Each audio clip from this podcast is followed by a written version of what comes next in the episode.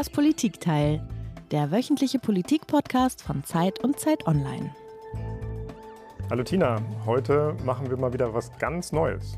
Ja, wir senden nämlich äh, live aus einem ähm, Studio, aus einem Fernsehstudio. Es ist auch sehr ungewohnt, dass wir hier stehen und nicht sitzen.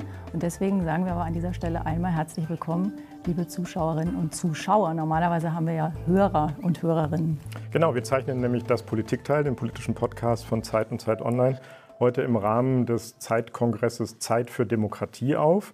Und wer mag, kann uns auf den Event-Plattformen des Kongresses zuschauen oder auch im Livestream von Facebook auf dem Facebook-Account von Zeit und Zeit Online. Und natürlich sind wir dann auch immer so wie gewohnt am Freitag zu hören auf allen Kanälen, wo es Podcasts gibt. Und in alle Kanäle rein, Heinrich, müssen wir uns einmal vorstellen. Ich bin Tina Hildebrand, ich bin Chefkorrespondentin der Zeit. Und ich bin Heinrich Wefing, ich leite das Politikressort der Zeit, der gedruckten Zeit in Hamburg. Ja, Heinrich, und die, die uns schon länger kennen, die wissen das schon. Aber für unsere Zuschauerinnen und Zuschauer erkläre ich nochmal, was wir eigentlich im Politikteil machen. Wir sprechen jede Woche mit einem Gast eine Stunde über ein Thema. Wir versuchen uns also richtig in das Thema reinzubeugen, es von allen Seiten anzugucken. Wir versuchen, ähm, Irrtümer aufzudecken und Klischees auf den Grund zu kommen. Und wir versuchen aber auch Spaß zu haben. Und deswegen laden wir uns immer einen Kollegen oder eine Kollegin ein, die sich ganz besonders gut mit einem Thema auskennt oder auch einen externen Gast und auch immer jemanden, der toll erzählen kann. Genau, diese Woche haben wir einen Gast eingeladen, auf den wir uns schon, ich glaube, ich darf das sagen, seit Wochen sehr, sehr freuen. Einen der bedeutendsten Schriftsteller des Landes. Die meisten von Ihnen, meine Damen und Herren, kennen ihn, kennen seine Stücke, seine Romane, seine Erzählungen, seine Theaterstücke. Ich nenne mal ein paar Titel. Verbrechen, Schuld, Gott, Terror, der Fall Colini, um nur einige wenige zu nennen. Herzlich willkommen im Politikteil Ferdinand von Schirach. Hallo. Ja, herzlich willkommen. Und wir haben Sie nicht nur als Schriftsteller eingeladen, sondern als ähm, politischen Mensch, man könnte auch sagen als Bürger, denn ähm, viele Ihrer Themen sind eminent politisch und handeln von moralischen und politischen Dilemmata. Da geht es zum Beispiel darum, ob der Staat ein vollbesetztes Passagierflugzeug abschießen dürfen soll, wenn damit ein äh, Bombenanschlag begangen werden soll. Oder es geht um die Frage, ob man einen Verdächtigen foltern darf, um einen Unschuldigen zu retten. Und dieses Frühjahr haben Sie ein weiteres Buch veröffentlicht, ein Buch, ich glaube auch das kann man sagen, das anders ist als alle Bücher, die Sie bislang geschrieben haben.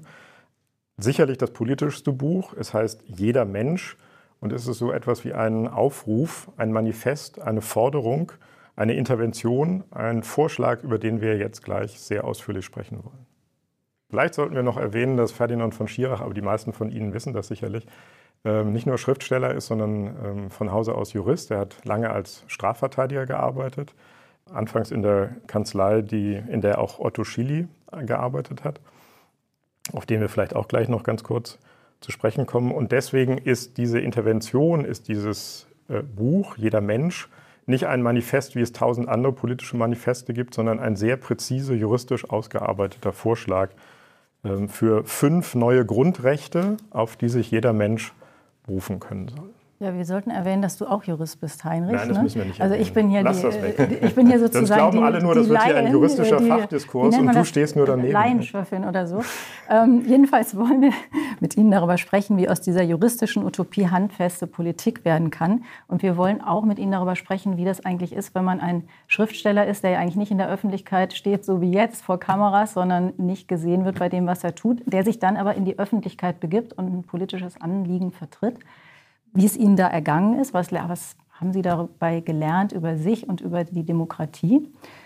Und wir würden auch gerne Einblick auf das Ereignis werfen, das wahrscheinlich alle politisch interessierten Menschen im Moment am meisten bewegt, nämlich den Bundestagswahlkampf, wenn wir ihn so nennen können. Wollen. Du meinst Kampf, ist das Kampf. die Frage. Genau. Ähm, und wie jeder Gast in das Politikteil hat auch Herr von Schirach ein Geräusch mitgebracht. Die, die uns schon länger zuhören, kennen das. Wir machen aber auch hier was Neues. Herr von Schirach hat nämlich zwei Geräusche mitgebracht. Er betreibt es gleich am Anfang. Und steigert sich dann langsam.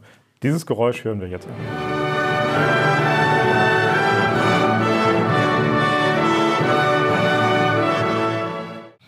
Wir führen gegenüber der Macht das Argument des Rechts ins Feld. Das ist der Punkt.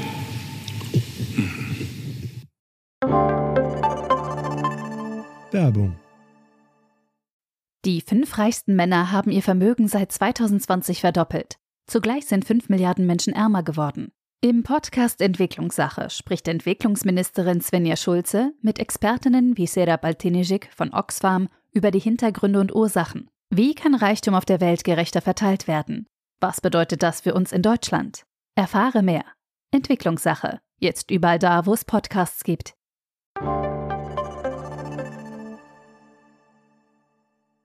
Herr von Schirach, das erste kennt jeder, der ein bisschen sich mit Musik auskennt, das war die Ode an die Freude. Das zweite müssen Sie uns erklären. Was haben Sie uns da mitgebracht? Also das erste ist die ähm, Vertonung von Karajan, der das äh, für die Europäische Union ähm, machen sollte und ist ja nur instrumental, wird nicht gesungen. Ähm, und ich mag es wahnsinnig gerne, also weil es sozusagen, da erhebt sich einfach alles. Das, mhm. das ist ganz groß und es ist auch so schön, dass dieses Geräusch für Demokratie eigentlich steht. Also das wäre, glaube ich, ganz im Sinne von Beethoven gewesen. Weil, also als, als freier, großer Mensch. Also mag ich sehr gern. Und das Zweite ist interessant. Das war ähm, in den Stammheim-Prozessen, also in den Prozessen gegen die Terroristen der RAF, da verteidigte Chili als junger Anwalt es gibt da diese tollen Bilder, der hatte da immer so eine Prinz Eisenherz-Frisur und, und sah sehr streng aus und hat auch, äh, die, die, Interviews gibt es, ein paar von denen gibt es noch auf YouTube, die kann man sich anschauen. Die sind absolut herrlich, weil niemand mehr heute so spricht. Also es war mhm. ganz klar und Niemand gefügt. außer ihm selbst. Otto Niemand Chili spricht, glaube ich, immer noch. Er spricht immer noch so, ja, ja, er spricht immer noch so. Und diese Situation, wenn ich mich richtig erinnere, war eine ganz besondere Situation. Chili kam in dieses ähm, Gebäude das, das, äh, in, in Stammheim und seine Tasche sollte durchsucht werden. Und, ähm, und das ist, hat er empfunden als ein Eingriff in die anwaltliche Unabhängigkeit. Also wenn, wenn der Staat es wagt, in meine Tasche zu schauen als Anwalt, der, ähm, in der die Papiere sind, äh, ähm, mit denen ich verteidige, das geht einfach nicht. Und irgendwie lief ein Tonband mit. Und nun kommt dieser Satz, den er brüllte dort in diesem, in diesem Raum, dass man eben gegen die Macht des Argument des Rechts ins Feld führt. Ein, ein unfassbarer Satz. Wer kann so einen Satz aus dem Nichts formulieren? Und es war kein Plädoyer, das und es er vorbereitet kein hatte, Plädoyer, sondern das war es war nichts abgelöst und, und dann noch danach so, das ist der Punkt. Ja, und fertig. Ja. Und, und, das Ganze anlässlich einer Taschenkontrolle. Und das Ganze anlässlich. und, und, und tatsächlich ist das aber wesentlich. Ja, also ähm, die Strafprozessordnung, wenn man so will, die, die ist ja viel älter, die ist, äh, ähm, aus, dem, aus dem vorletzten Jahrhundert. Und die wurde aber zum ersten Mal wirklich erprobt in diesen Prozessen mhm. und ausgereizt. Und man versuchte alles, was ging. Und ganz vieles, was Verteidiger heute machen, stammt aus dieser Zeit. Und ähm, kluge Leute wie Schilly, es gab ja viele andere Verteidiger auch, ähm, reizten das eben bis zum Exzess aus und zwar an jedem einzelnen Punkt. Und nur dadurch funktioniert es. Und wenn man so ein bisschen zurückschaut, wird ja einem auch klar, dass, ähm, dass der Rechtsstaat zu dieser Zeit unsicher war. Ja, also die, die, die, Demokratie in Deutschland erfand sich erst selbst. Das war die erste große Krise. Man, man, vorher gab es Adenau und so etwas und, und man war so gewohnt, keine Experimente. Und dann ging das aber los. Mhm. Und man kann sagen, die, oder ich aus meiner Sicht würde heute immer sagen, der Terrorismus selbst hat nicht sehr viel verändert, aber diese Prozesse durchaus. Und der mhm. Rechtsstaat hat sich auch in diesen Prozessen gefunden. Und deswegen war es wichtig, selbst wenn es nur ein, ein Blick in die Tasche geht. Und deswegen habe ich das Geräusch Das ist toll. Lassen Sie uns ähm, in die Zukunft springen und in die Demokratie heute. Sie fordern fünf neue Grundrechte für Europa, fünf neue Freiheitsgarantien für jeden Menschen. Und lassen Sie uns da gleich mal reingehen, aber vielleicht nicht mit dem ersten Beginn, sondern mit dem Artikel 4. Den fand ich besonders interessant. Der ist, glaube ich, auch besonders umstritten. Da fordern Sie, ich zitiere, jeder Mensch hat das Recht, dass Äußerungen von Amtsträgern der Wahrheit entsprechen. Sie wollen also im Grunde die politische Lüge verbieten. Ist das nicht ziemlich utopisch? Ja, also Vielleicht einen kleinen Schritt zurück. Die, diese fünf Grundrechte, weil Sie das vorhin gesagt haben, ich bin alles andere als ein besonders guter Jurist. Wir haben wirklich großartige Leute dabei geholfen, das zu formulieren oder sind verantwortlich, also mitverantwortlich, stehen auch in dem Buch drin für diese, für diese fünf einfachen Sätze. Und ähm, an diesem Punkt geht es nicht darum, dass es ähm, keine politischen Lügen geben darf. Also Politik kann nur existieren mit Lügen. Das, das funktioniert Jeder überhaupt Mensch kann nur existieren ja, mit Lügen, oder? funktioniert nur so. Also der, die ganze Idee von Kant, wir dürfen nicht mehr lügen, würde äh, zu einem absoluten Chaos führen. Stellen, stellen Sie mal vor, Sie fragen morgens Ihren Mann, sehe ich heute gut aus? Und ihr sagt, nee, heute Ja, nicht das so. Dann, nicht Aber gehen. da muss er nicht lügen. Also ja, das- ja, ja, ja da, an der Stelle kann er ruhig die Wahrheit sagen. Aber, aber das, das Problem ist, wir könnten nicht zusammenleben. Und in der Politik würde es gleich gar nicht funktionieren. Stellen Sie sich vor, jetzt wird in Afghanistan ein Journalist entführt. Ähm, die Taliban ähm, erpressen die Bundesregierung über die Herausgabe. Ähm, der Sprecher der Regierung wird gefragt und sagt, nein, solche Gespräche über Geldzahlungen gibt es nicht, weil er das Leben des Journalisten dadurch sofort gefährden würde. Also ähm, es, es gibt Lügen und es muss, muss sie geben. genau. Und ähm, was aber gemeint ist mit diesem ähm, Artikel, ist die systematische Lüge. Also Trump, der Wochen und Monate nach der Wahl, die eindeutig ausgegangen ist, nachdem alle Gerichte in den USA gesagt haben, er hat verloren, immer weiter behauptet, er sei der Wahlsieger. Ähm, die AfD, die bei dem ähm, Sturm auf den Reichstag, was zu teilen ähm, oder, oder andere Behauptungen, die Teile der AfD vertreten haben, wo man einfach sagen muss, naja, also Corona ist nun mal kein Schnupfen und lauter solche Sachen. Also Sie und meinen diese Grunde die- politischen, systematischen, Die es geht- demagogische Lüge. Nee, die systematische Lüge, Mhm. also die, die Lüge, die immer wiederholt wird. Und dagegen, ähm, dagegen können Sie vorgehen. Und Lassen Sie uns das kurz dabei bleiben. Wie würde man dagegen vorgehen? Also nehmen wir den durch Trump-Fall. Anrufung der Gerichte. Dann würde man, also sagen wir, Trump wäre ein deutscher Kanzler gewesen, er hätte in dieser Weise gelogen. Wer, wer würde dann klagen? Dann würde ich als Bürger, Bürger sagen, das ist doch eine systematische Lüge. Stimmt gar nicht, was würde ich dann machen? Dann, Sie würden vor ein europäisches Gericht gehen und klagen. Und das können Sie heute nicht. Also heute müssen Sie sozusagen die Lügen von verschiedenen Politikern ähm, hinnehmen. Und oder beschreiben, genau. Ja, oder, oder Sie können als Journalisten dagegen schreiben, was, was ein, ein bisschen ähnlich ist. Also um zurückzukommen zu dem Beispiel Trump. Ähm, für mich war es ganz anders, als es wahrgenommen worden ist, eine Sternstunde des Journalismus, weil alle Lügen aufgedeckt worden sind und, und gesammelt worden sind von der Washington Post und das jeden Tag. Und man hatte am Schluss, glaube ich, etwas über 20.000 Lügen. Und das ist, das ist gut für die Demokratie. Aber es gibt eben Lügen, wo sie, wo sie sich wehren müssen. In Polen beispielsweise haben wir das immer wieder in, in unterschiedlichsten Kon, äh, Konstellationen. Und da müssen die Bürger dagegen vorgehen. Aber lassen Sie uns trotzdem noch mal, um das Beispiel einmal zu Ende Ja. zu machen, dabei bleiben. Ich würde, also ich gehe dann zum Europäischen Gerichtshof, sage Lüge, Verstoß gegen Artikel 4. Dann stellt der Gerichtshof die Lüge fest. Was passiert dann? Und dann verbietet dem Politiker die Lüge. Dann kann es natürlich immer noch, wie bei jedem Gerichtsurteil sein, dass der Politiker sich nicht dran hängt, hält. Ja, das ist ja in Polen Mhm. Also es, beispielsweise. und das kann nicht sanktioniert werden dann. Weil Doch, doch, natürlich. Die EU hat ja Möglichkeiten, alles Mögliche zu sanktionieren. Es gibt dann äh, Strafzahlungen und, Mhm. und Einschränkungen und alles Mögliche.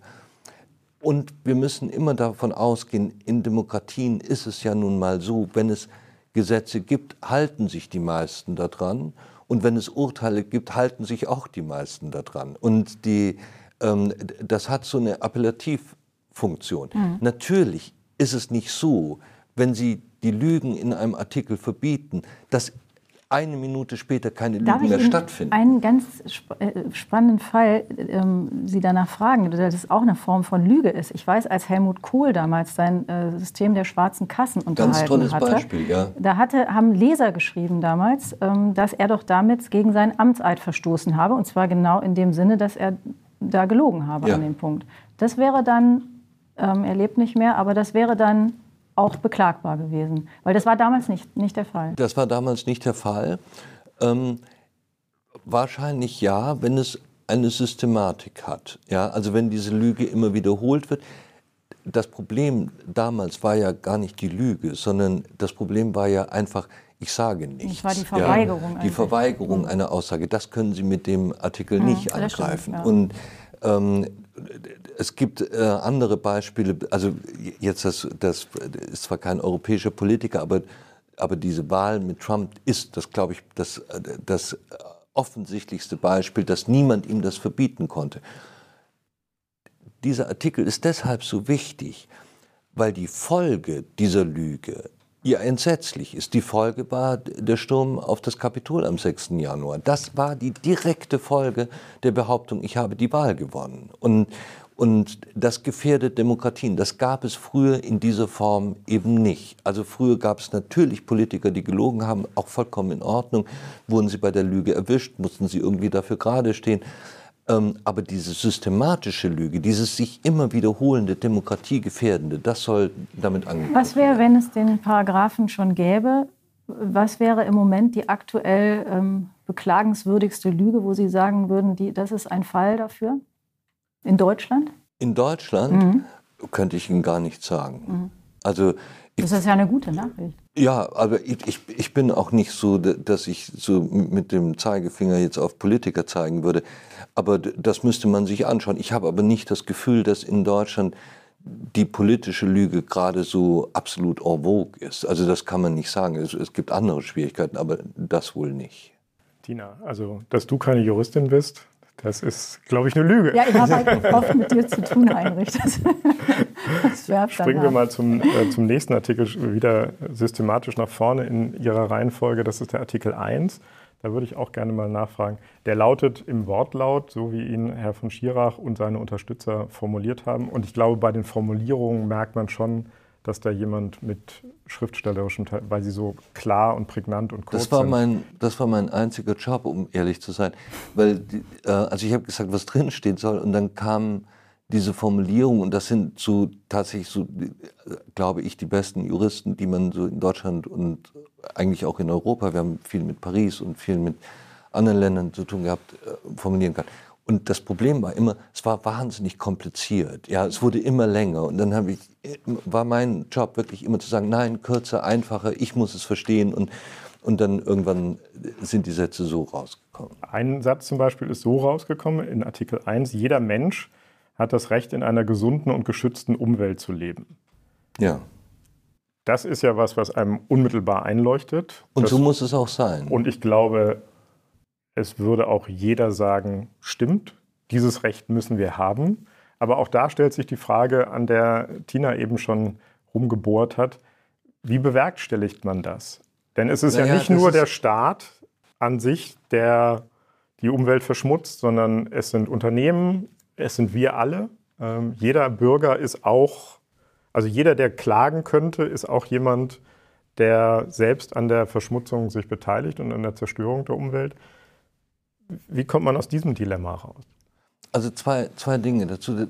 Der erste Satz, dass das selbstverständlich ist, das ist das Ziel, wenn man so etwas formuliert. Ja, also in der amerikanischen Unabhängigkeitserklärung steht ja drin, folgende Rechte erachten wir als selbstverständlich. Und genau darum geht es. Und die meisten Menschen glauben übrigens, dass so etwas wie dieser Artikel 1 bereits existiert, was er aber nicht tut. Ja, also so selbstverständlich ist das eigentlich. Und nun ist es natürlich so, Recht kann nicht, ähm, das Recht ist kein Zauberstab. Also ich, ich sage nicht, wir schreiben jetzt diesen Artikel auf und dadurch leben wir in einer gesunden und geschützten Umwelt. Das war noch nie so. Wir, wir, schreiben 1948, 49, die Würde des Menschen ist unantastbar. Natürlich wird sie bis heute angetastet, aber wir schreiben das auf und wir versuchen dafür zu sorgen, dass, ähm, dass sich die Wirklichkeit an diesen Sätzen messen lassen kann und dass sie sich angleicht. Ähm, ein, ein, großartiges Beispiel ist ähm, die Frau, die äh, den Gleichheitssatz ins Grundgesetz gebracht hat. Also Männer und Frauen sind gleichberechtigt. Zu ihr wurde gesagt, zu diesem Zeitpunkt, das gibt es längst, wir arbeiten daran, wir kommen ein Stück vor. und sie hat dann durch einen Trick, indem sie den Abgeordneten gesagt hat, die darüber zu entscheiden hatten, ähm, gesagt hat, ihr wisst schon, dass die meisten Männer im Krieg gefallen sind und dass jetzt hauptsächlich Frauen wählen. Und dann haben sie alle gesagt, okay, wir nehmen es, wir nehmen es mit rein. Ja. Und, und das war also an, an dem Punkt ein Trick. Und bis heute, gehen Sie zu irgendeinem Gericht, wird über die Auslegung dieses kurzen Satzes gestritten, weil er nicht sofort die Wirklichkeit verändert, sondern weil das lange dauert. Also jetzt streiten wir seit über 70 Jahren darüber. Und bei diesem Recht, das übrigens äh, Remo Klinger formuliert hat, ähm, Klinger ist derjenige, der dieses große Klimaurteil jetzt erstritten hat, ähm, da geht es darum, dass das natürlich auch letztlich ein Ziel ist. Wir schreiben das auf und zunächst einmal, Sie haben völlig recht, Herr Wefing, muss sich der Staat danach richten. Aber es gibt auch eine sogenannte, ist ein bisschen juristisch, Drittwirkung von Grundrechten. Das heißt, also sie gelten, äh, Grundrechte, um es mal ganz einfach zu sagen, sind vor allen Dingen Abwehrrechte der Bürger gegen den Staat. Du darfst nicht in meine Wohnung, du darfst mich nicht genau. foltern, du darfst mir nichts wegnehmen. Ja, meine ja. Briefe anschauen, ja. alles möglich. Und, und drängt also den Staat zurück. Deswegen sind die so toll und so populär, die Grundrechte. Aber sie entfalten auch Wirkung zwischen Privaten untereinander. Also dass sozusagen auch Mercedes-Benz nicht meine Post lesen darf und auch nicht ähm, Sony in meine Wohnung kommen darf und so weiter. Und diese, diese Drittwirkung ist vollkommen anerkannt und wird, äh, wiegt heute wahrscheinlich bei vielen Grundrechten schwerer als die Zurückdrängung des Staates. Und das ist auch so gemeint. Mhm. Und Sie können jetzt auch, und das steht eben immer in diesem Artikel 6, wie vorhin das Wahrheitsrecht, ja, Sie können jetzt bei einer systematischen Verletzung, können Sie jetzt die Firmen zur Rechenschaft ziehen, die ähm, die Umwelt zerstören mhm. und sie nicht mehr in einer gesunden und geschützten Umwelt leben können. Und darum geht es. Sie haben eben das, ähm, glaube ich, wirklich epochale Klimaurteil des Bundesverfassungsgerichts ja. schon angesprochen, das ja, wenn man es jetzt ein bisschen zuspitzt, sowas wie ein Klimagrundrecht zum ersten Mal deklariert. Ja und auch sagt, die heutige Generation kann nicht einfach ihre Freiheit maximieren auf Kosten zukünftiger Generationen. Genau, das ist der Punkt dieses Urteils. Das liegt doch im Grunde genau auf Ihrer Linie. Absolut. Und deswegen ist es ja auch gerade der Mann, der das formuliert hat, der dieses Urteil erstritten hat. Und jetzt muss man aber sehen, dieses Urteil ist ganz wunderbar, aber es gilt erstmal nur für Deutschland. Mhm. Wir haben in, in, in, dem, äh, in der Europäischen Union kein entsprechendes Urteil. Mhm alle arbeiten jetzt daran, dass sie das auch in anderen Ländern bekommen. Aber es ist eben sehr viel einfacher, wenn wir ein solches Grundrecht haben. Dieses Klimaurteil musste das Bundesverfassungsgericht aus allen möglichen anderen Grundrechten sich herleiten. Und das ist immer schwächer, logischerweise. Und wenn wir ein solches Grundrecht haben, ist diese Sache erstmal mhm. rechtlich gesehen erledigt. Sagen, hier steht es. Genau, genau. da steht mhm. es. Darf ich noch mal eine Nicht-Juristenfrage stellen dazu? Auch wenn man die, den Inhalt letztlich sehr gut findet, den dieses Gesetz dann bewirkt hat, hat es sich ja entzündet an einer konkreten Klimagesetzgebung ähm, und hat ja praktisch die Schritte moniert, in denen die Bundesregierung behauptet hat, ein Ziel zu erfüllen, was aber so nicht erreichbar war.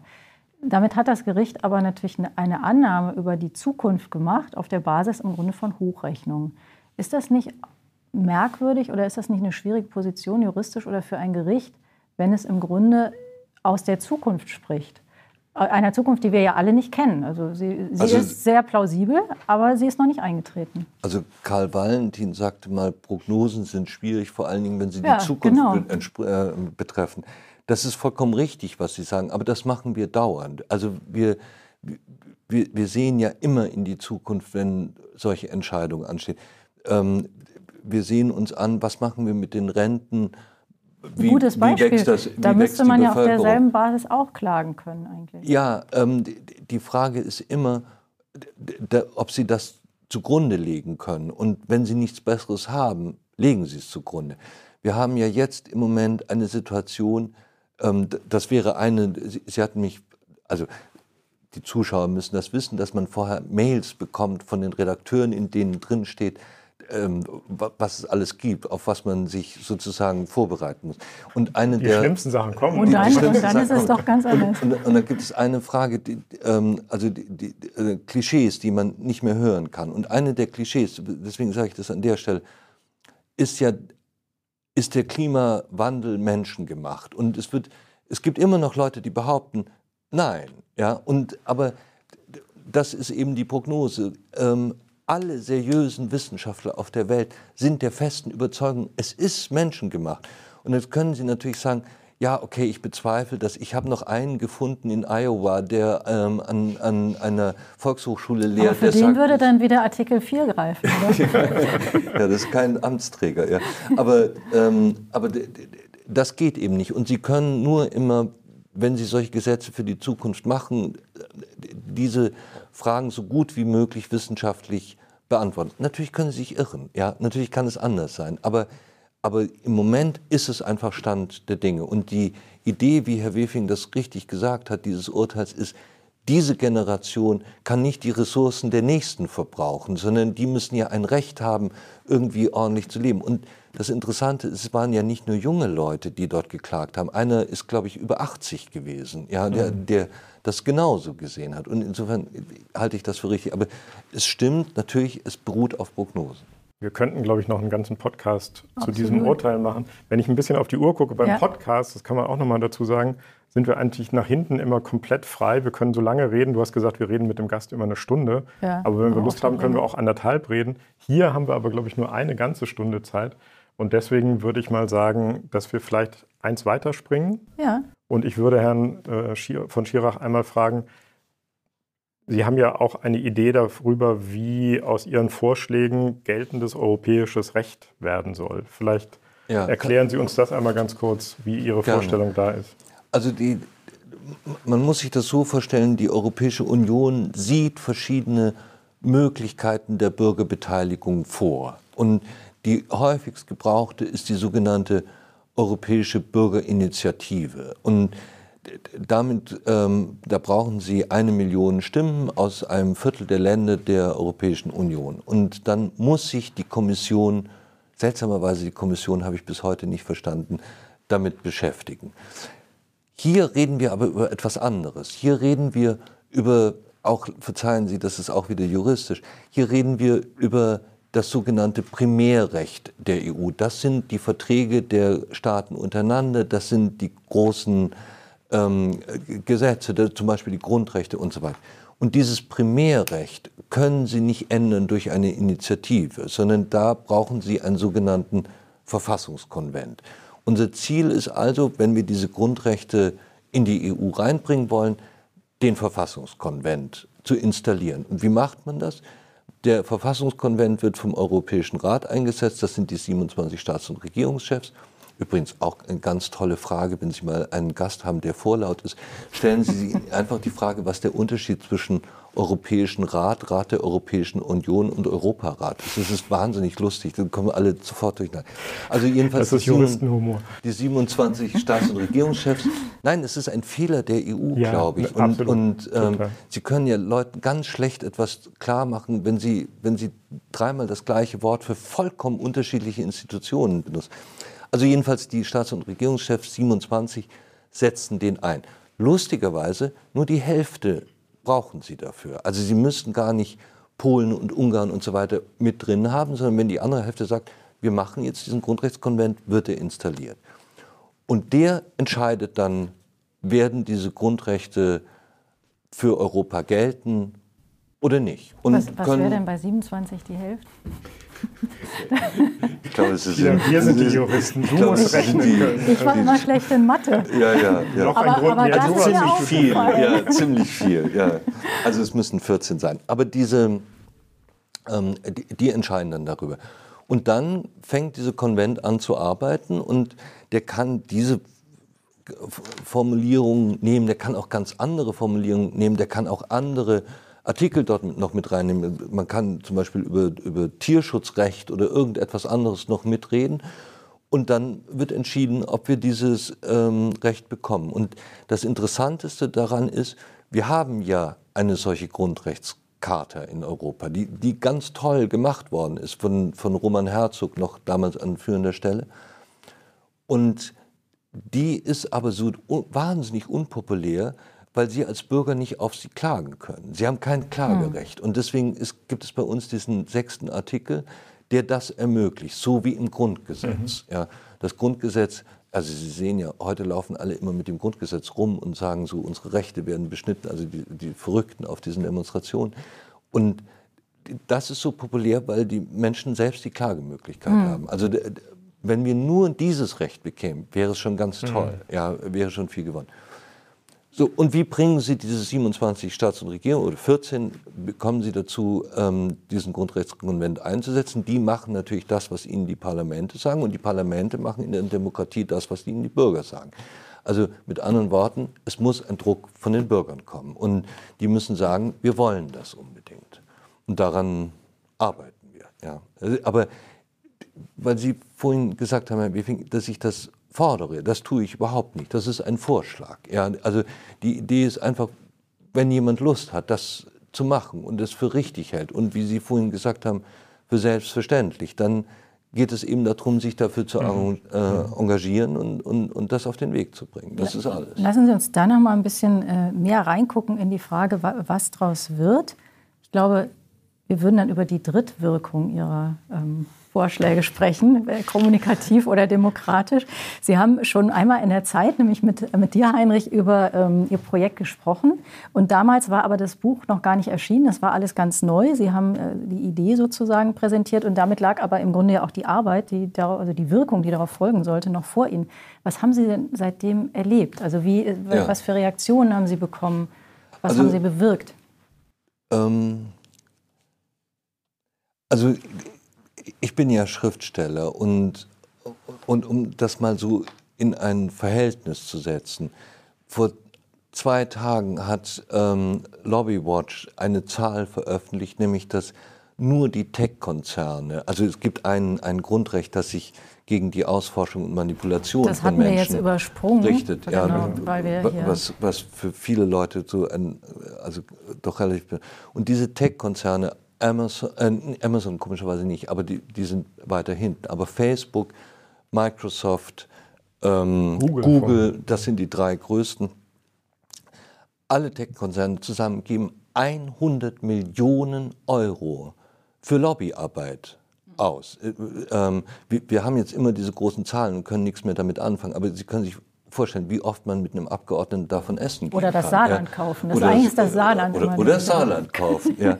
Also Microsoft kauft das Saarland. Nein, also, das ist Ihnen, naja gut, keine Saarlandwitze. Nein, nein, bitte keine Saarlandwitze. Saarland ist ganz toll. Ja, das stimmt. Wir haben sogar Saarländer halten wir auch in, in großen Mengen Saarländer in der Redaktion Heiden? vor. Nein, wir haben saarländische Kollegen, die auch so, ganz toll sind, die auch besten, schon Gast, Gast hier ja. waren. Genau. genau. Gab es denn auch Kritik eigentlich? Nein, also, ich, ich wollte nur ja. sagen, also ich bin ein kleiner Schriftsteller und, und, und das ist die, die Macht, gegen die wir antreten und das ist nur Tech-Konzerne. Gehen Sie in die Umwelt, sieht es nicht anders aus, gehen Sie und so weiter. Wir hatten wahnsinniges Glück. Ich habe sehr nette Freunde, die ähm, dann ähm, einen Verein gegründet haben. Der Verein heißt Jeder Mensch, hat inzwischen Gemeinnützigkeit anerkannt bekommen. Und alles Geld, was dieses Buch einspielt, geht an diesen Verein, sodass die auch ein bisschen arbeiten können. Und die haben auch viele Spenden bekommen. Und dieser Verein, ähm, der kümmert sich sozusagen ich bin nicht Mitglied in diesem Verein, um, um das auch so ein bisschen zu trennen. Der kümmert sich sozusagen um äh, äh, darum, dass das ähm, in die Welt gebracht wird. Und jetzt haben wir beispielsweise in, also die, das erste, was passierte, war in Österreich. Da gibt es jetzt sozusagen einen, einen starken Ableger, ähm, mhm. wenn man das so nennen möchte, von jeder Mensch mit mit ganz wirklich ausgezeichneten und, und, und ganz wunderbaren Leuten. Also der, der wichtigste ist Manfred Nowak. Ähm, das ist, ähm, der war Richter in der ähm, Herzog-Gowina-Kammer. Ähm, der war, ist Verfassungsrechtler und ähm, in Österreich sehr bekannt. Der organisiert das im Wesentlichen für Österreich. Da ähm, kommt dazu ähm, so jemand wie Brigitte Bierlein, die frühere Bundeskanzlerin, dann die Justizministerin ehemalige Justizministerin, auch eine Richterin am EuGH, die kümmern sich in Österreich ein bisschen darum. Da gibt es dann Konferenzen und, und alles Mögliche dazu. Jetzt sind wir gerade nach Polen äh, gekommen. Dort in Polen, Ja, genau. Äh, das, das ist auch besonders interessant. Das ist der äh, Adam Bodnar, das war der Bürgerrechtsbeauftragte, der auch im Rahmen dieser schrecklichen Reform abgesetzt worden ist. Und der kümmert sich in Polen um, um die, also nicht die Durchsetzung, aber das Populärmachen und, und, und so weiter. Es geht in Frankreich weiter, in Spanien in, und so weiter, lustigerweise auch in England, obwohl die nicht mehr in der EU sind. Und ähm, und da passiert ganz viel, also viel mehr, als ich als ich Und gab es auch Gegenwind? Also gab es auch, ähm, erstmal klingt das ja nach was, wo man wenig gegen haben kann. Ja, Trotzdem. es gab schon Gegenwind, also äh, aus Richtungen, die, die ich überraschend fand. Also ähm, der stärkste Gegenwind kam von den Juristen. Mhm. Ja, ähm, Aber das fanden Sie nicht überraschend? Das fand ich nicht so überraschend, äh, ähm, weil die ähm, Juristen sind also, sind ja oft sehr kluge Leute, aber sie, sie arbeiten gerne mit dem, was sie haben. Ja? Und das ist, ähm, das ist wie Schachspielen. Ja? Sie, sie spielen immer Schach und plötzlich kommt einer und sagt, nee, du, du hast jetzt zwei neue Figuren, ja? eine Scheune und ein Haus. Und dann sagt, was, ich, dann funktioniert das schon. Also das war ein bisschen das Problem von den Juristen damit. Also die, die wollen lieber das vorgesetzt bekommen und dann kann man toll damit arbeiten und sich alles ausdenken. Aber ähm, sind nicht immer die innovativsten Menschen.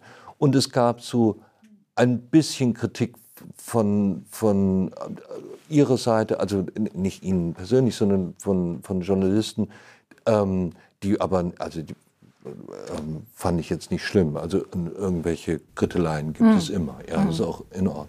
Aber es ist im Großen und Ganzen sehr positiv aufgenommen worden. Und dann passierten auch lustige Dinge. Ich hab, bekam plötzlich eine E-Mail von von dem äh, Grünen aus Südtirol, ja, ähm, sie hätten jetzt jeder Mensch zu ihrem Wahlprogramm gemacht. Hm. Ja, fand, ah. fand, ich ganz gut. Ja. Oder, oder in, in einem Wahlkreis hier in Kalf, ja, hatten haben der, wo ist das in der Eifel? Nee. In Kalf ist, ist nee, Kalf bei Stuttgart. Ist in der Eifel, ja. Kalf, okay. ja. Mhm.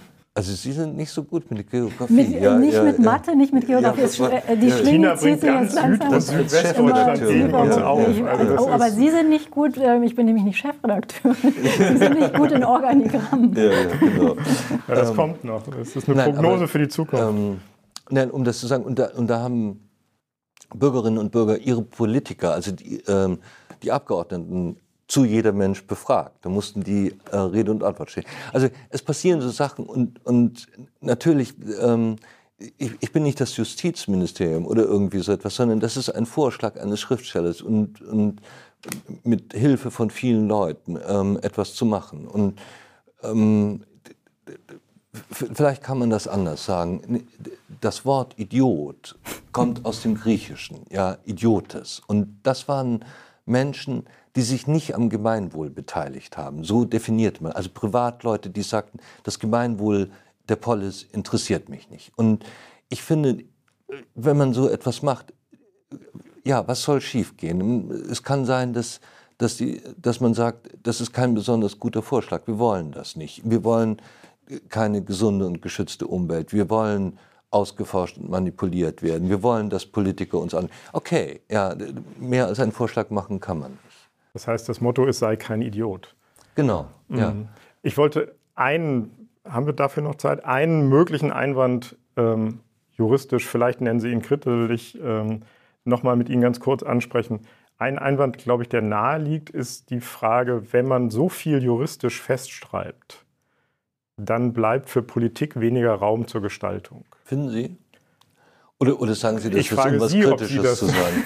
Also schauen Sie, wir, können noch mal zurückgehen. Ja, ähm, man schreibt ganz viel fest, wenn man sagt, die Würde des Menschen ist unantastbar. Und mhm. trotzdem können Sie äh, sehr viel Politik drumherum machen. Mhm. Ähm, das finde ich überhaupt nicht. Es ist ein, ein bisschen anders, Herr Wiefing, wenn ich, wenn ich das sagen darf. Unbedingt. Die, das ist kein Gesetz. Ja, das sind Grundrechte. Und die geben den Rahmen vor, innerhalb dessen Politik gemacht werden muss. Wenn Sie sagen, wir haben das Recht, in einer geschützten und gesunden Umwelt zu leben, dann kann die Politik ja alles machen innerhalb dieses Rahmens. Sie darf nur nicht drüber rausgehen und eine ungesunde, ungeschützte Umwelt ähm, politisch unterstützen. Und, ähm, und das ist seltsamerweise Aufgabe der Bürger, diesen Rahmen zu schaffen. Den schaffen nicht Politiker, sondern den schaffen wir als als Gemeinschaft. Wir sagen, das ist der Rahmen, in dem wir leben wollen. Wie ihr diesen Rahmen ausfüllt, liebe Politiker, das ist eure Sache. Aber den Rahmen geben wir euch vor. Ja? Und insofern ist das so äh, kein es Einwand. genug Politik möglich. Ja, okay. muss möglich sein. Werbung. Diese Woche in der Zeit? Die Bücher des Frühlings. 16 Seiten blühende Fantasie von gefährlichen Liebschaften, einer Flucht auf dem Mississippi und magische Erzählkunst. Das Literaturspezial zur Buchmesse in Leipzig. Die Zeit, Deutschlands größte Wochenzeitung. Jetzt am Kiosk oder direkt bestellen unter zeit.de/slash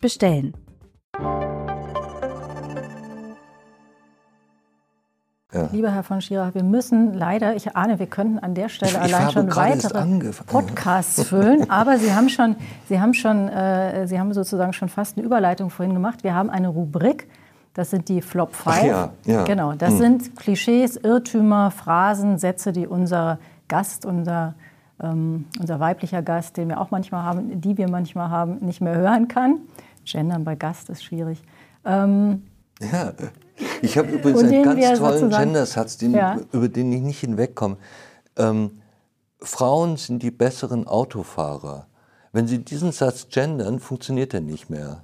Ja, und aber er ist auch absolut zutreffend. Ne? Man kann ihn ja, so stehen ja, absolut lassen. Also. Ich, ich, bin der schlechteste Autofahrer überhaupt, aber ich finde, es hat Grenzen. Ja, ja. Absolut. Ein, ein weites Feld, da kriegen wir auch immer viele Zuschriften mhm. zu. Ähm, die Flop 5 sind komplett bleiben. genderneutral, Gott sei Dank. Ähm, und das hab, ist eine hab, schnelle Rubrik. Also, leider nicht aufgeschrieben. Ähm, Sie, ähm, Sie haben uns hoffentlich auch, einen haben Sie uns ja schon genannt, einen ja. Flop. Es ist eigentlich eine schnelle Rubrik. Sie sagen uns, welche Phrasen, welche Sätze, welche Irrtümer Sie nicht mehr hören können, die Sie eigentlich so richtig nerven. Sagen also bei unserer Sache ist, ist eines der Sätze, die ich nicht mehr hören kann, das alles gibt es doch schon. Mhm. Ja, ist eines der dümmsten Sätze. Es gibt es eben alles nicht, wie wir gerade an dem Urteil gesehen haben. Ähm, ich habe mir sonst keine weiteren fünf überlegt, wenn ich ehrlich bin. Ich habe geschlammt in meinen Hausaufgaben. Ich kann Ihnen nur eins sagen.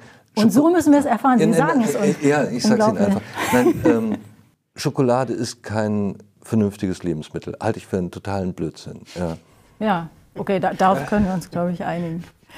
Aber Sie haben uns ja einen, einen Satz geschenkt, der das Gegenteil von einer Phrase ist und der uns wirklich weiterhilft, den ich jetzt, glaube ich, auch häufig in meinen Sprachgebrauch einführen würde. Auch in der Redaktion vielleicht, sei kein Idiot, finde ich einfach ein sehr gutes Motto. Ja.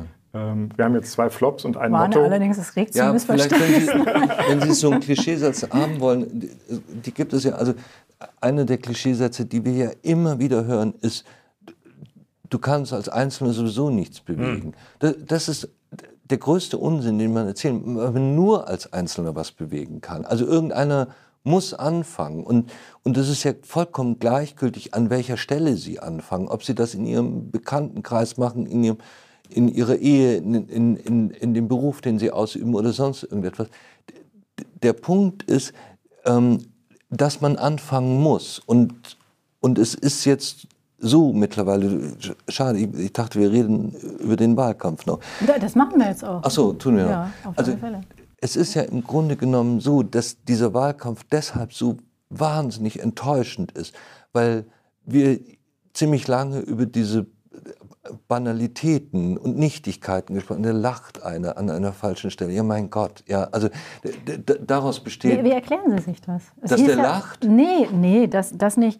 Aber dass das so ist, das, was Sie beschreiben. Wir haben ja andererseits uns vorher selber immer erzählt, das ist jetzt eigentlich womöglich der wichtigste Wahlkampf ja. aller Zeiten. Es geht um ganz viel. Es geht um die Verteidigung ja. unserer Lebensgrundlagen. Es geht um die Demokratie. Wir haben jetzt eine 16-jährige Stabilitätsperiode erlebt, von der wir alle ahnen, dass die so nicht weitergehen wird. Und dann haben wir diese Geschichten, wir, haben, ähm, wir, wir, wir, unterhalten uns über Fotos, über Lacher, über Stolperer, über Bücher. Ähm, Bücher, wo irgendwelche Sachen nicht korrekt zitiert sind. Sie beschreiben es selbst. Wie erklären Sie sich das? Dass wir über so nichtige Dinge ja, sprechen und nicht das über das so auseinanderfällt. Ja, ich, ich kann das, ich bin nicht gut mit solchen Erklärungen, aber für mich gibt es einen Punkt, den ich ganz entscheidend fand.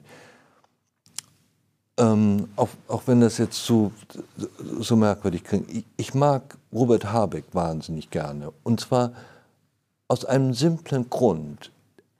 Er verkörperte für mich einen neuen Typus von Politiker. Also ähm, selbstzweifelnd, ähm, nicht forsch auftreten, ähm, etwas zurücknehmen, wenn man etwas Falsches gemacht hat oder gesagt hat, ähm, etwas Vorsichtiges und gleichzeitig ähm, mit der notwendigen Härte. Und was wir aber, und ich, ich dachte immer, was vielleicht viele Deutsche am Anfang dachten, ähm, eine schwarz-grüne Regierung mit, ähm, mit so jemand wie Söder, der sozusagen ähm, ein, ein bisschen etwas Zenturiohaftes hat und, und aber auch dadurch interessant war und Dinge durchsetzen konnte, ähm, mit jemandem ähm, wie Habeck wäre interessant gewesen und ein echter Neustart. Und was wir jetzt aber haben, sind viele Politiker, die im Grunde genommen Angela Merkel nachmachen. Ja, so, so empfinde ich das aus der Ferne. Ich habe immer wieder das Gefühl, naja, also ähm, das ist nicht, nur, nicht so anders, es ist nur so ein bisschen schlechter jetzt. Ja, und, ähm, und, und, und, und das funktioniert nicht. Finden Sie es denn auch bei Baerbock so? Denn sie ist ja jetzt ja, an Baerbock Habecks Stelle ich, die ja, ich finde. Ja, ähm, ich finde im Moment, dass sie unglaublich angespannt ist und, und super nervös und, und angestrengt. Und ich finde, das, was man mit ihr gemacht hat, auch absolut banal, dieses Zeug, da irgendwie im Lebenslauf was Falsches geschrieben und oder das nicht ganz korrekt geschrieben oder dann irgendwie dieses, wie Sie sagen, die Zitate nicht. Ja, was ändert das an der Frage, um die es eigentlich geht? Auf der anderen Seite. Was ist genau die Frage, um die es eigentlich geht? ja, bei, bei, ihr geht es ja nun wirklich um den Klimawandel. So, das, dachte, das, um ist, das ist die mhm. wesentliche Frage. Aber vielleicht gehen wir einen Schritt zurück, damit wir da auch nicht zu aufgeregt sind. Demokratie bedeutet nie, dass der Beste gewählt wird. Ja, wenn es mal so ist, ist es toll. Aber das heißt Demokratie nicht. Demokratie heißt in dem Zusammenhang, dass derjenige friedlich wieder abgewählt werden kann. Das ist das, ist das Wesen der Demokratie. Und das war selbst zu Sokrates Zeichen. Und da war, war immerhin Perikles ähm, der Führer, der der beste Staatsmann Griechenlands war. Selbst da sagte Sokrates das schon. Also es ist nicht so schlimm, wenn nicht der Beste gewählt wird. Ich habe mir nur gewünscht, dass es einen, einen echten Aufbruch und etwas Neues gibt nach diesen 16 Jahren, die nach meinem Dafürhalten toll waren. Aber dass es jetzt nach diesen 16 Jahren einen neuen Typus von Politiker gibt und den sehe ich nicht. Und glauben ja. Sie, dass die Realität das Neue erzeugt vielleicht? Denn diese Konstellation, die Sie sich so spannend vorgestellt haben, die kann es ja nach wie vor geben, auch wenn ja. wahrscheinlich vielleicht noch die FDP dazukommen müsste, um das möglich zu machen. Aber äh, sozusagen, wir wählen ja Parteien. Wir wählen ja den Kanzler auch nicht direkt. Es wird dann einen Kanzler geben, eine Kanzlerin wahrscheinlich eher nicht. Aber Ihre Konstellation kann es noch geben. Und glauben Sie, dass vielleicht die äh, Realität diese Erneuerung das kann, das kann gut sein, aber, aber wir haben nicht drüber gesprochen. Das, mhm. das, ist nichts, was wir diskutiert haben. Wir haben über diesen Unsinn, diese Banalitäten diskutiert. Es ist doch dringend notwendig, dass wir, dass wir über diese anderen Fragen diskutieren. Und ich sage jetzt gar nicht mal so unbedingt, ja, Digitalisierung, ein Riesenthema. Kein Wort wurde darüber. Ein paar Politiker sagten, ja, es geht jetzt um Digitalisierung. Ja, um was denn konkret? Was wollt ihr denn machen? Wo, wo soll es hingehen? Ähm, aber ich finde auch andere Themen, die, die jeder zweite Politiker dauernd sagt, aber die überhaupt nicht diskutiert werden. Beispielsweise das Auseinanderdriften von Reich und Arm. Was machen wir dagegen? Wollen wir nicht überlegen, ob wir so ein Modell machen wie in Norwegen, dass wir die Menschen an den Gewinnen des Staates sozusagen beteiligen? Und wollen wir nicht eine, eine Idee haben, dass wir nicht der Kanzler für billigen Wohnraum oder bezahlbaren Wohnraum. Was für ein Quatsch. Ja, es muss doch darum gehen, dass man sagt, wie bringen wir die Leute dazu, Wohnungen zu kaufen, damit es sozusagen ähm, sie Teil der Gesellschaft bleiben und nicht irgendwo hinten rüberfallen. Also es gäbe tausend Dinge, über die man sich unterhalten kann. Es passiert nicht. Die Digitalisierung, ja. finde ich, ist ein super Beispiel, weil das ist ja wahrscheinlich die größte Umwälzung und Revolution. Ja. Und da ist im Grunde das, was Sie beschreiben, die Lücke dessen, was nicht beschrieben wird, am größten. Ja. Es ist also offensichtlich wahnsinnig schwer, über die Digitalisierung zu sprechen. Sie haben gesagt, Eigentlich warum sprechen nicht. Eigentlich ist es ganz Sie einfach. als Schriftsteller, ja, ja wie, wie, würden ja, Sie darüber also sprechen? Sie, ähm, wir haben im, im, äh, vor, vor 150 Jahren war das Wichtigste die Bahn, also Gleise zu legen, ja, dass sie Waren transportieren konnten und Menschen transportieren können warum machen wir jetzt nicht eine große Innovation und bringen die, die ähm, Kabelverleger Telekom und Vodafone und so weiter alle zusammen und wir legen die dicksten Kabel in äh, Europa und sagen, das ist komplett kostenlos. Das würde jeder, Markus Söder gefallen. Ja, jeder kriegt jetzt irgendwie so den schnellsten Internetanschluss. Und zehn Minuten später würden Firmen anfangen, auf diese Internetanschlüsse etwas draufzubauen, etwas zu entwickeln, weil das, wie gesagt, die Bahn unseres Jahrhunderts ist. Also das ist nicht so schwer, sich, sich Dinge zu überlegen, ähm, ähm, die, die einen großen Schritt Aber es ist kein, also es, es, heißt ja oft in der Politik, wir brauchen eine Erzählung. Uns ist die Erzählung abgegangen. Das, was Sie beschreiben, ist ja keine Erzählung, sondern das ist eigentlich, Sie machen was und darauf folgt was. Und das, das also, setzt ganz viel frei das mit der Erzählung, das ist, glaube ich, immer so eine Sache. Ähm, einen der tollsten Politiker, die ich kenne, ist Damian Böselager. Das ist der, der Gründer der Volt-Partei, die, die so eine kleine Partei ist und ein, ein wirklich interessanter junger Mann, der, der viel, von dem er noch viel hören wird und der viel bewegen wird. Und der sagte mir, äh, über Erzählungen. Er war in England eingeladen in, in Oxford zu einem Abendessen und er sagte, äh, so ein britischer Historiker, ihr macht das in Europa sogar falsch mit diesen Erzählungen. Ihr braucht Skandale, ja. Also ihr braucht, ihr braucht ähm, zwei, ähm, ein Liebespaar an der Spitze von Europa, die sich streiten, auseinanderrennen, ja, mit Autos hintereinander herfahren, öffentlich und so. Äh, dann, dann wäre es sofort interessant. Alle würden sich, ich glaube, es stimmt, dass man für viele Dinge Erzählung braucht, aber wir brauchen für die Technologie keine Erzählung. Das weiß jeder. Jeder von uns hat ein Handy. Jeder weiß, dass, dass sich die Zeiten geändert haben. Keiner geht mehr auf seine Sparkasse, um, um einen Kontobeleg zu holen. Das wissen wir alles, das sehen wir. Und wir merken aber gleichzeitig, dass alle großen Technologiekonzerne in Amerika sind und nicht hier. Warum ist das so? Warum gibt es seit 1945 keine große, außer vielleicht ähm, ähm, SAP, aber keine, kein Weltkonzern, der sich danach gegründet hat. Ja? Und was haben wir versäumt? Wo müssen wir hin? Da brauche ich keine Erzählung für. Das, das, das ist Dinge, die wir sofort anfassen müssen. Sofort. Ich habe hab ja. hier so einen kleinen Knopf im Ohr. Da kam gerade, dass wir, wenn wir wollen, ein bisschen mehr Zeit haben. Also wir müssen nicht ganz so auf die Uhr gucken. Deswegen würde ich gerne noch eine Frage zu diesem Thema Digitalisierung anschließen, das mich persönlich auch wahnsinnig interessiert. Und wir sind ja eben über Ihren Artikel 2 und 3 so ein bisschen nachlässig hinweggegangen. Da steht ja drin, jeder Mensch äh, hat das Recht, nicht ausgeforscht und manipuliert zu werden. Ähm, wenn wir jetzt über eine Digitalisierungspolitik, eine Strategie für die Digitalisierungspolitik sprechen, wo würden Sie dann den Schwerpunkt legen? Bei der Innovationsförderung, also Breitbandkabel äh, kreuz und quer durchs Land, oder bei der Regulierung der großen Tech-Konzerne, die nicht nur 100 Millionen äh, an Lobbygeld haben, sondern mit ihren Innovationen, mit ihren Innovationszyklen, mit ihren Datensammlungen unser Leben in mhm. einer Weise beherrschen wie sonst niemand. Geht es eher um Regulierung oder eher um Entfesselung von Innovation? Oder ist das vielleicht gar kein Gegensatz?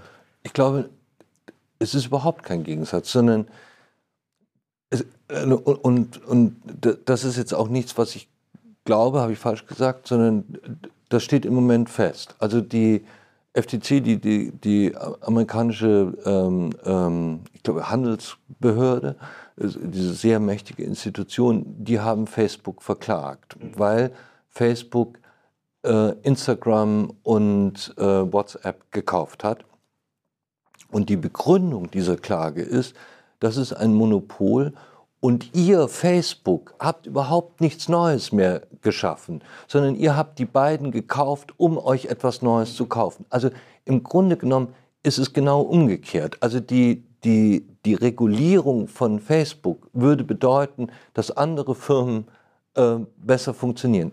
Aber mal davon abgesehen, ist das ein Geschäftsmodell, das auf Ausforschung und Manipulation beruht, was feststeht bei Facebook, kein gutes Geschäftsmodell und, und verdammenswert. Und das muss reguliert werden. Diese 100 Millionen, von denen wir gesprochen haben an Lobbyarbeit, die werden ja bezahlt, damit diese Regulierungen nicht stattfinden, weil die Konzerne Milliarden verlieren würden, wenn man sie reguliert. Aber wir müssen es tun. Und, und, der, und der, der ganze Witz ist, das ist verdammt nochmal unser Leben. Ja, das ist nicht das Leben von Google oder von Facebook oder so etwas. Und wir können das, wie ich Ihnen vorhin, glaube ich, sagte, wir können den Rahmen dafür schaffen und müssen ihn schaffen. Ich bin ganz sicher, dass es tolle soziale Netzwerke gibt, ohne Ausforschung und Manipulation. Das ist nicht so schwer.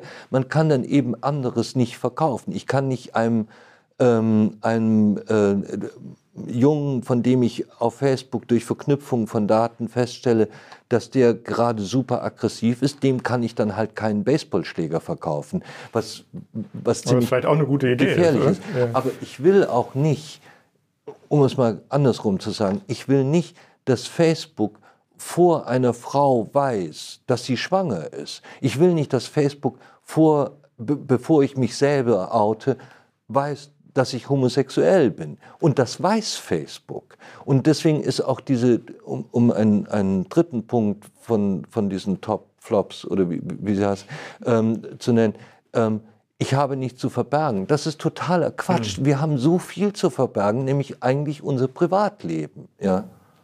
Mhm. Im Grunde sind wir jetzt wieder bei Otto Schily ne? und der, ähm, der, der, Macht und dem Recht. Und der Aktentasche, ja. die ja. bitte zubleiben soll. Also, letztlich geht es darum, also ähm, die Welt besteht ja nun mal logischerweise aus, aus, ähm, aus Unternehmen, also in einer Demokratie, aus, aus Unternehmen, die Gewinne erwirtschaften wollen. Das ist doch vollkommen okay. Ja?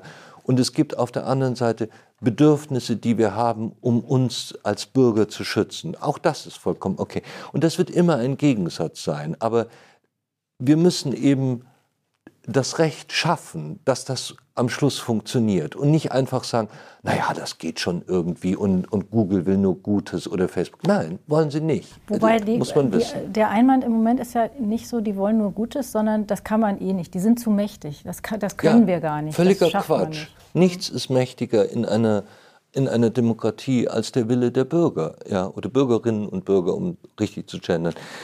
Nichts ist mächtiger, ja. Das ist der Grund die Grundlage von unserem Zusammenleben. Da spielt ein Konzern überhaupt keine Rolle. Wenn, es gibt ein, äh, tolle Beispiele dafür. Australien. Ähm, da war das so, dass ähm, Australisch, eine australische Zeitung, die heißt The Australian, interessanterweise. Ja, das ist die größte australische Zeitung. Könnte man die sich hat, in Deutschland nicht so gut vorstellen, der Deutsche. ja, ähm, und, und die Australian hat ein Papier von Facebook zugespielt bekommen vor ein paar Jahren. Und da stand ganz genau drin, dass Facebook die Jugendlichen in Australien, ich, eine ungeheure Zahl, ich glaube so acht Millionen oder so etwas, ausforscht und, und, und, alles über die wissen, wie unsicher die sind als Pubertierende, wie verliebt die sind, wie viel Unsinn die machen und, und lauter so Zeug. Und wussten das alles. Und dann veröffentlichte The Australian das und, ähm, und daraufhin gab es so einen Krach. Facebook behauptete dann irgendwann, wir haben das nicht zu Werbezwecken gemacht. Haha, zu was sonst, ja. Und, äh, und am Schluss ging es darum, dass die Regierung sagte, wir wollen das nicht mehr. Wir wollen nicht, dass Facebook so etwas macht. Ähm, und dann sagte, ähm, äh, ach genau, und dann der nächste Punkt war Google. Ja, dann haben sie rausgekommen, wie sehr Google ähm, Australien ausforscht. Und dann wurde im Parlament entschieden, wir sagen, was in unserem Land passiert. Und Google drohte damit, dann schalten wir die Suchfunktion ab. Ja, und dann schalten sie die Suchfunktion ab. Am nächsten Tag stand Microsoft auf der Matte und haben gesagt, wir bieten das datensicher an. Okay. Hm. Aber es sind immer die Bürgerinnen und Bürger, die das entscheiden müssen, nicht die Konzerne. Niemals. Sondern wir müssen entscheiden, wie wir leben wollen. Ist eigentlich schon mal äh, ein Vertreter, ein sehr seriöser Vertreter von Google oder Facebook auf Sie zugekommen und hat Sie zu einem kleinen Abendessen eingeladen, um über diese Millionen. Vorschläge ja. zu sprechen ja. oder irgendein von Google finanziertes Forschungsinstitut, auch das gibt es ja? Nein, aber ich bin auch nicht so einfach zu erreichen. Aber äh, nee, nee, tatsächlich nicht. Ist keiner zu Ihnen gekommen? Also zu mir ist keiner gekommen. Vom Verein weiß ich nicht, aber ich glaube auch nicht. Ja. Ich glaube, wir sind als, als Gefahr noch nicht so ernst zu nehmen. Sie sind noch unter Oder dem Sie müssen Radar. Ja. in den Google weiß. Ja, alles. ja. Ich, ich falle in das Spam-Ordner. Ja. Ja, Aber ich das, glaube, das daran würde ich gerne noch eine Frage anschließen. Ähm, sind Leute auf Sie zugekommen? Das war eben die Frage, Leute von Google. Sie haben gesagt, im äh, Südtirol sind Ihre Vorschläge äh, schon Teil des Wahlkampfes geworden.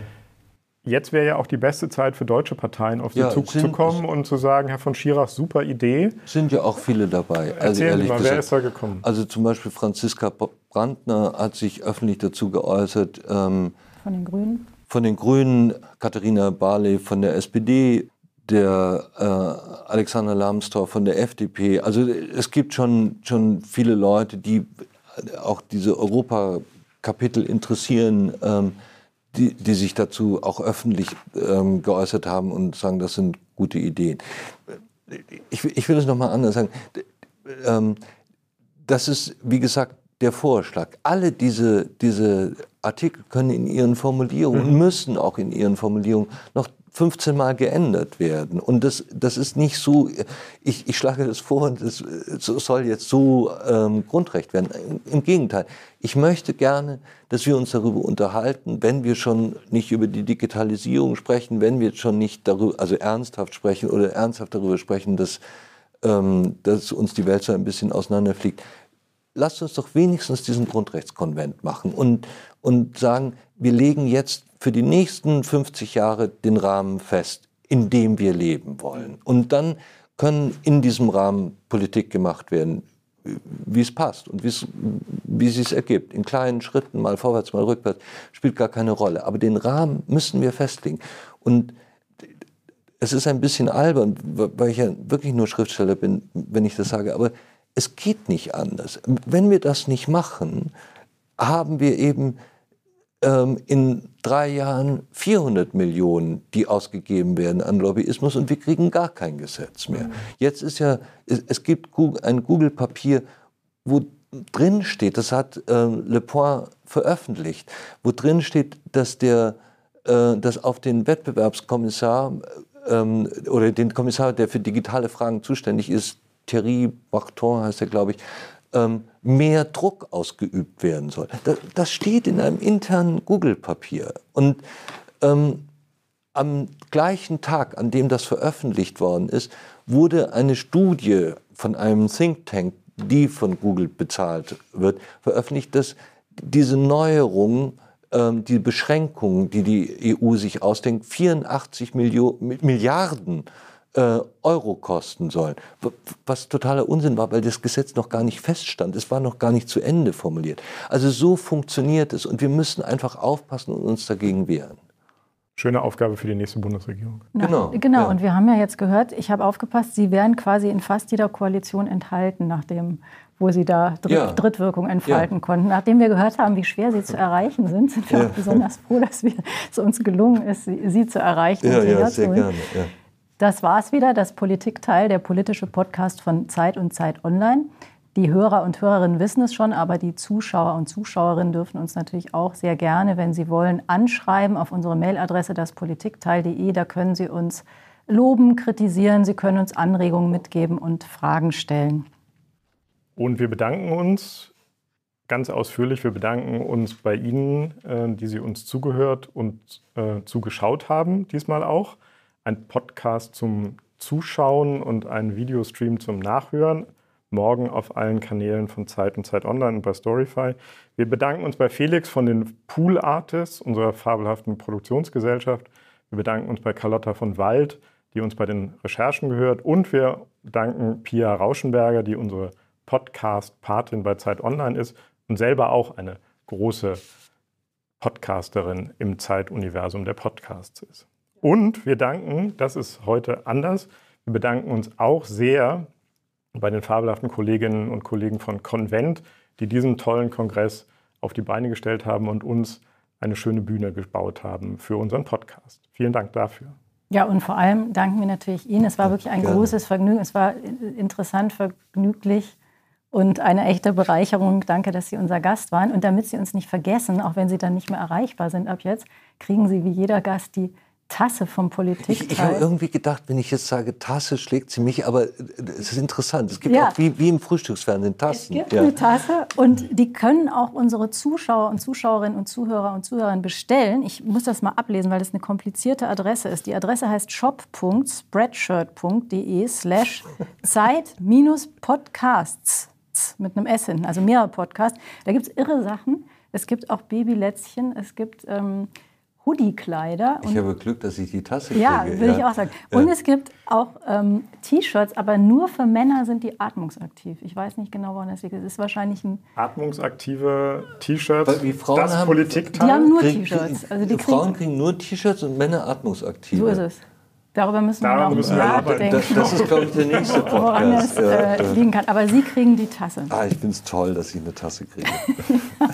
und wenn Sie mögen, äh, liebe Zuhörerinnen und Zuhörer, liebe Zuschauerinnen und Zuschauer, können Sie nächste Woche in unserem normalen Podcast-Format wieder unsere Kollegen Iliana Grabitz und Marc Brost hören. Und wenn Sie in der Zeit zwischen den beiden neuen Podcasts Lust haben auf noch mehr Podcasts. Die gibt es bei der Zeit natürlich massenhaft. Zum Beispiel das legendäre Zeitverbrechen. Da müssten Sie eigentlich auch mal zu Gast sein. Und äh, zum Beispiel den Feuilleton-Podcast Die sogenannte Gegenwart. Vielen Dank, Herr von Schirach. Vielen Dank, Herr Weffing. Vielen Dank.